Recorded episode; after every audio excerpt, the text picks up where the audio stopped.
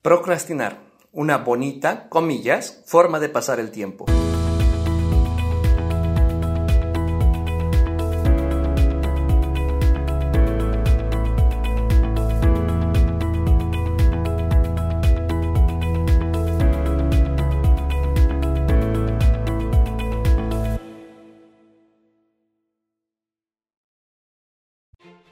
¡Ey, ey, ey! ¿Qué tal? ¿Cómo están, muñecos? Qué gusto, qué gusto me da, me da estar aquí de nuevo con ustedes. Ah, vaya, vaya que ha habido mucho trabajo, estoy muy contento, muy alegre. Me están solicitando muchísimas cosas, estoy instaurando cosas nuevas, están acercando muchísimos clientes, muchísimos coaches, varias empresas, están abriendo nuevas opciones con las cuales, bueno, ustedes, yo vamos a estar muchísimo más cerca. Eh, hay tantas cosas que quisiera contarte, pero bueno, vamos a hacerlo que todo fluya conforme vaya pasando el tiempo. Y bueno, vamos a seguir trabajando. No los olvido, qué bueno que estás aquí, qué bueno que estás escuchando el podcast, qué bueno que me estás escuchando a través de YouTube, de, Facebook Watch.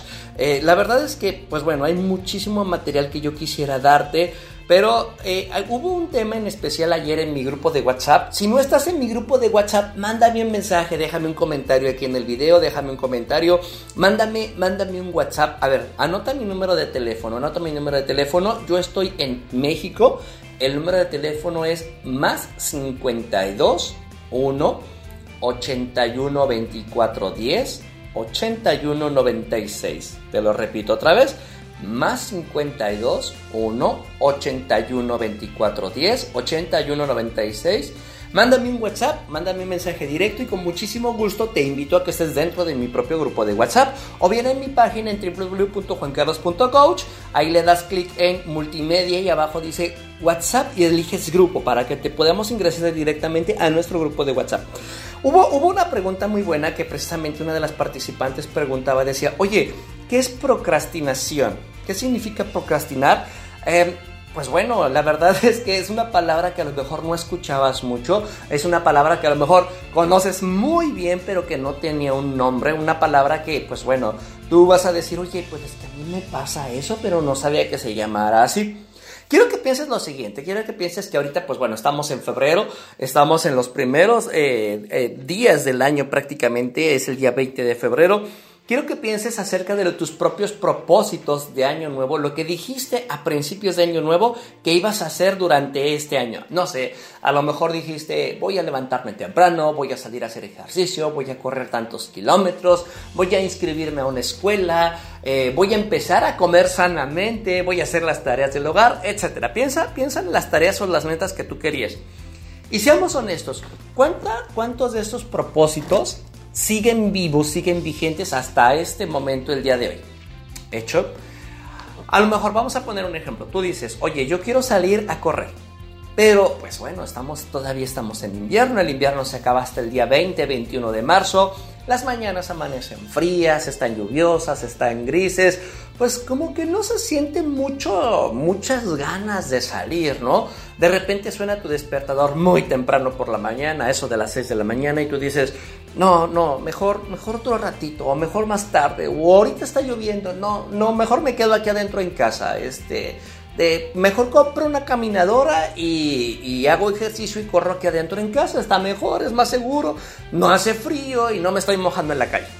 Entonces, ¿qué sucede? Que estás empezando a procrastinar. ¿Qué significa? Que tú ya tienes una meta, pero la procrastinación eh, está evitando que tú alcances a hacer esa meta. Tú ya estás enfocado, tú ya estás enrolado a decir, quiero correr dentro de mi casa, voy a comprarme una caminadora, lo voy a hacer aquí mismo.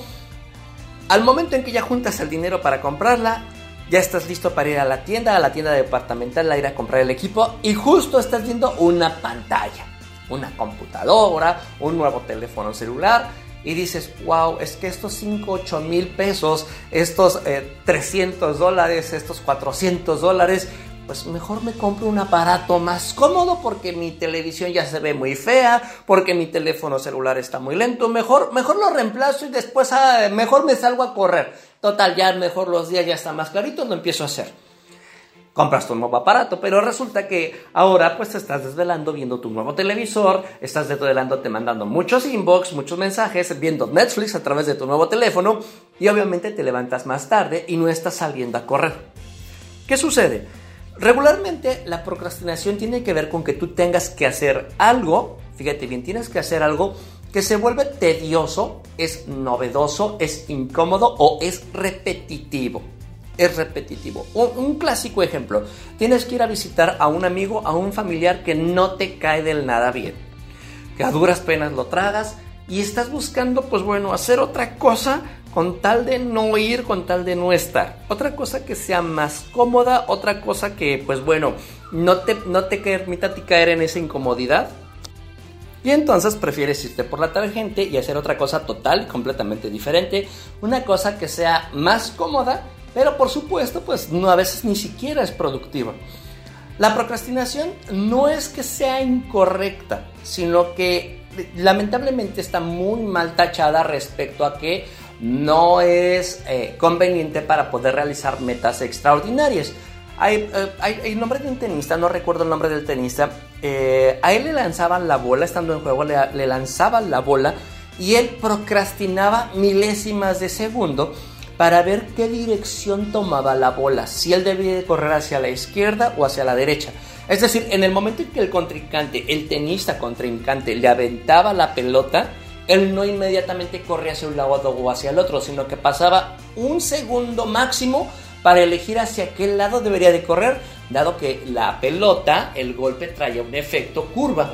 Entonces él decía, ¿para qué corro hacia un lado cuando de repente la pelota se va hacia otro lado? Entonces él procrastinaba milésimas de segundo. Está perfecto, no hay ningún problema porque después de ese milésima, de centésima, ese segundo, él de una u otra manera ejercía la acción. El problema es que estás procrastinando constantemente para no hacerlo. Un claro ejemplo eh, puede ser pagar impuestos. Es un claro, un súper ejemplo con el cual tú dices, oye, pues sí, pero los voy a pagar después, es que tengo que hacer mis declaraciones, es que la verdad tengo que presentar mis informes, tengo que decirle al contador, no, mejor que el contador lo haga. Y a la media hora, ¡pum! La multotota que se te presenta. Pues bueno, ahí está, de eso se trata la propia procrastinación. Solamente tienes que aprender a hacerlo. Algo muy importante, quiero que entiendas que eh, regularmente la procrastinación tiene que ver con cosas que no son agradables y caes en el ciclo de no me gusta, pierdo el tiempo y caigo en comodidad, no me gusta, pierdo el tiempo y caigo en comodidad, no me gusta, pierdo el tiempo y caigo en comodidad.